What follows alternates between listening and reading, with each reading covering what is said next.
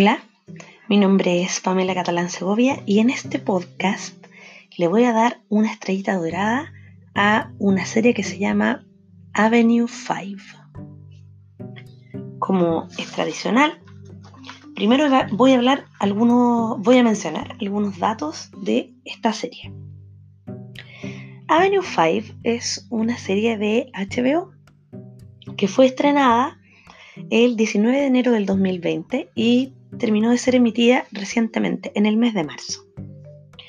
Como siempre, HBO no dispone de los episodios todos de una en el mismo día, sino que semanalmente se van liberando.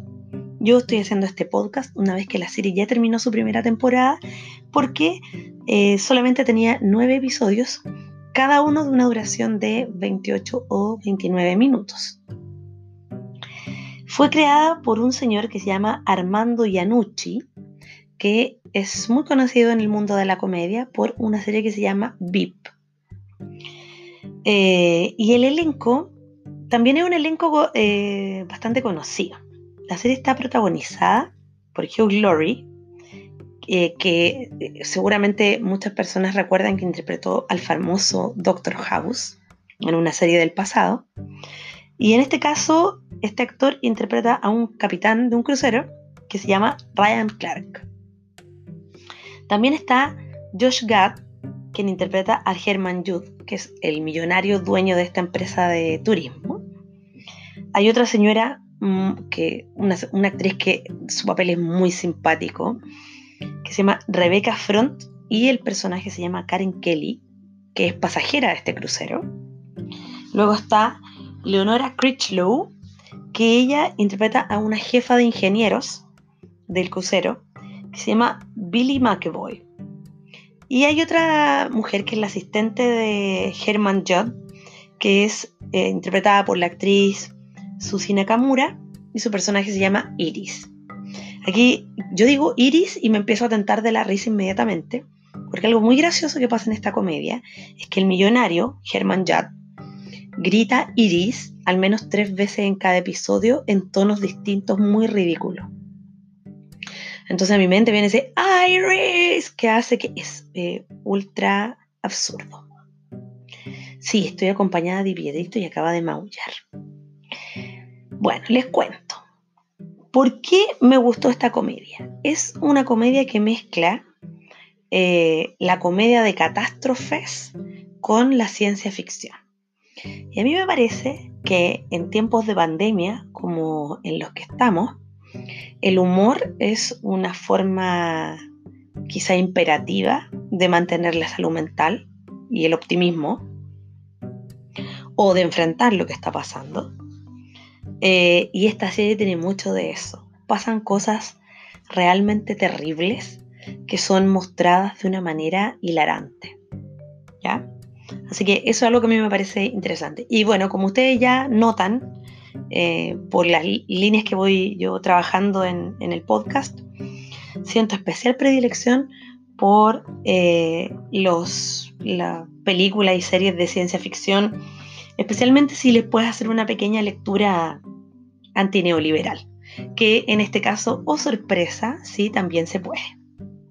Bueno, ¿Cuál es la situación inicial? Voy a tratar de no hacer muchos spoilers para no estropearles las bromas, pero voy a contar algunas cosas que tienen que ver con los primeros episodios y las del último, del último episodio que es 10 de 10 el último episodio.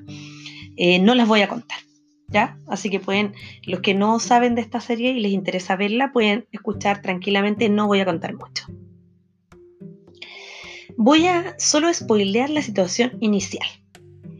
Eh, sucede lo siguiente. El crucero es un crucero espacial. Se ofrece a este millonario Herman Judd, le ofrece a las personas que, bueno, este viaje por supuesto que es bastante caro, que eh, viajen por el espacio ocho semanas, en una experiencia de lujo. Clases de yoga, eh, comida especial, qué sé yo, miran las estrellas, etcétera, etcétera. Pero ¿qué es lo que sucede en el primer episodio y los primeros cinco minutos? Es que este crucero no se explica nunca por qué. tienen un pequeño accidente interno y se desvía la ruta del crucero. Y esto lo complica todo, porque el viaje ya deja de ser de ocho semanas y empieza a ser de mucho más tiempo. Eso es como la, situación inicial. O sea, a estos millonarios les empieza a pasar algo muy inesperado, muy desagradable, y empezamos a ver cómo se comporta la gente en esta situación de emergencia. Y gracias a esta a esta vivencia que nosotros tenemos de la pandemia y del coronavirus actualmente, todos lo sabemos, en todo el planeta lo sabemos, cuando hay una catástrofe, la gente se comporta como estúpida. Y adivinen qué pasa en Avenue 5. La gente se comporta de maneras increíblemente ridículas. Y eso es muy simpático. A Pietrito le gusta mucho, está ronroneando. Bueno, Eh, las decisiones que se toman en, Avenue 5, ya esto, empezamos como con la cosa del, sistema económico, ¿no? Nosotros la mayor parte del tiempo estamos viendo lo que pasa dentro de la nave y en situaciones muy muy puntuales vemos lo que sucede en la Tierra, ¿ya? que también voy a comentarlo. Pero ambas tienen en común esto. Las decisiones que se toman tanto dentro de la nave como fuera están basadas en criterios comerciales en situación de emergencia y por lo tanto son absurdas, ineficientes, estúpidas y hasta ridículas. Voy a dar tres ejemplos. Si, no quieren escuchar ningún spoiler, les recomiendo que adelanten más o menos un minuto, dos minutos, pero si no les molestan los spoilers, este es el momento de poner atención. Por ejemplo, se produce una fuga de un material asqueroso de dentro de la nave que hace una órbita alrededor. Y lo que sucede es que Herman Judd, el millonario, tiene la gran idea de iluminar, es un, un, juego de luces, de láseres, para que esta asquerosidad que está flotando alrededor de la nave se vea bella, entonces a la gente le guste mirarla. Lo cual, por supuesto, es súper ridículo, súper ridículo. Esa es una. Eh, lo segundo, para la tripulación se eligió solamente a gente hermosa. Y aquellos que no son hermosos están escondidos en las profundidades del eh, crucero intergaláctico. Perdón, interespacial, porque no, no, atraviesan galaxias, están dentro de la Vía Láctea. Eso hace que, la belleza de la tripulación hace que en lugares muy, muy, muy relevantes no estén las personas más inteligentes, sino que estén personas absolutamente tontas. ¿Les suena o no? bueno, y lo tercero, eh, porque esto es, como una línea, ¿eh? empieza en, como que durante cada episodio se va desarrollando cada vez más esto de que el criterio comercial lleva una cosa más ridícula que la anterior. Bueno, y en el último capítulo esto llega pero hasta el paroxismo, porque las personas que están en el, en el, crucero están tan eh, ansiosas por llegar a la Tierra, están tan decepcionadas, están tan seguras de que están siendo víctimas de un eh, engaño, que nosotros espectadores sabemos que no es tal, que ese escepticismo los lleva a tomar las decisiones más estúpidas de todas. Acuérdense de mí, es el paroxismo de la imbecilidad. Ya, esto es como que, voy a hacer una analogía, esto es como que viéramos a una persona antivacuna salir a la calle y abrazarse con todos los demás eh, en tiempos de coronavirus. ¿Ya? Así. Una persona que antivacuna en tiempos de, de, coronavirus que, no sé, anda lamiendo a otros. Así, una cosa, pero absolutamente peligrosa, estúpida, ridícula. ¿Ya? Bueno, y esa es una cosa muy, muy, muy divertida. El humor de esta, de esta serie no es para todos, no es para todos. Sí, Pietrito, es cierto, no es para todos.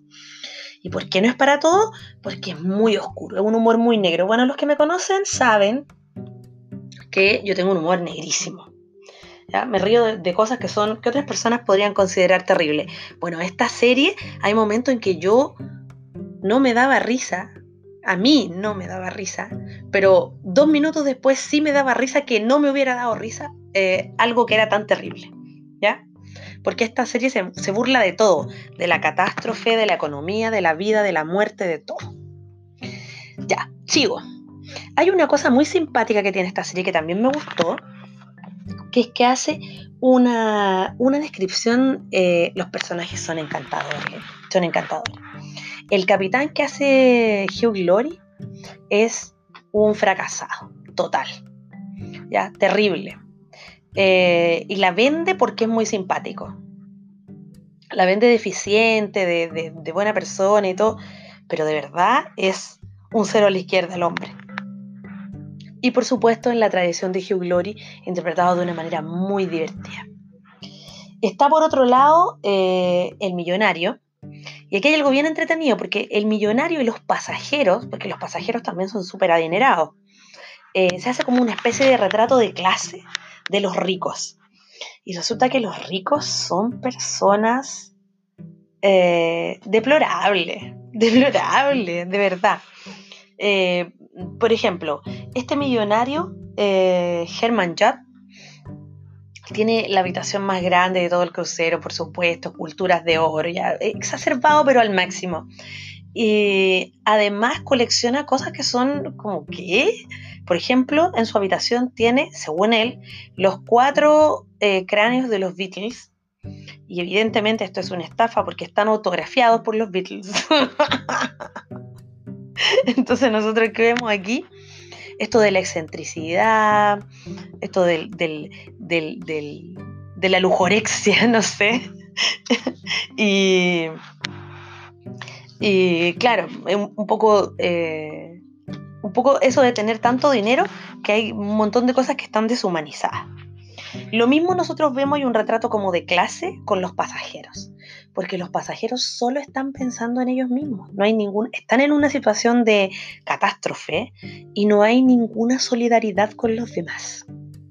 A los que estamos en Chile, en tiempos de coronavirus, esto es igual que la señora que le, dijeron, le confirmaron que tenía coronavirus y se fue a un mall a pasearse a las librerías eh, contándole a todo el mundo que tenía coronavirus y que estaba aburrida y que por eso iba a comprar libros la indolencia llevada al extremo. Ahora, tengo que decir, son personajes ficticios, parecen la clase alta chilena, pero, pero en realidad son aún más ridículos. Y además son de Estados Unidos, entonces un poco la serie lo que hace es burlarse como del, rico norteamericano que es eh, snob, eh, nacionalista, un poquito ignorante, que es bastante, digamos, el estereotipo lo usa, lo usa harto, ¿ya? Muy, muy cómico, hay que decirlo. Por otro lado, están los trabajadores. Eh, están los trabajadores inútiles, como el capitán, y eh, los trabajadores que están dispuestos a todo. Y aquí yo quiero destacar dos personajes, que son Iris, que yo creo que es uno de los mejores personajes de la serie. Pienso en ella y me da risa, es muy divertida es cruel al máximo Iris, eh, se ríe en los peores momentos, eh, tiene una vida súper dura, pero ella como que se sobrepone a todo y tiene una lealtad al jefe que, no sé, es como que estuviera enamorada de él, de verdad. Y otro personaje que también manifiesta una, una enorme eh, cercanía con su trabajo, o sea, como que no tiene nada fuera del trabajo, que es Rav, que es el personaje que está en la Tierra y que está tratando de solucionar y pedir ayuda para, para poder que el crucero vuelva a su ruta y que se demore menos en volver a la Tierra y rescatar a toda esta gente que está atrapada en el espacio. Se supone que se iban de vacaciones y quedan atrapados en una circunstancia precaria. Bueno, y aquí viene la tercera cosa que es extremadamente graciosa. Raf va a pedir ayuda a la NASA y también a la, a la, casa, a la Casa Blanca. Y sucede que la Casa Blanca está reducida a una oficina mínima, burocrática, pobre. Entonces, ¿qué es lo que nos dice y por qué yo decía que esta serie permite una lectura antineoliberal, que es una de las cosas que a mí me gustó, pero en clave comedia? Eh, es que este pequeño Estado no es nada al lado de las corporaciones privadas, pero absolutamente nada.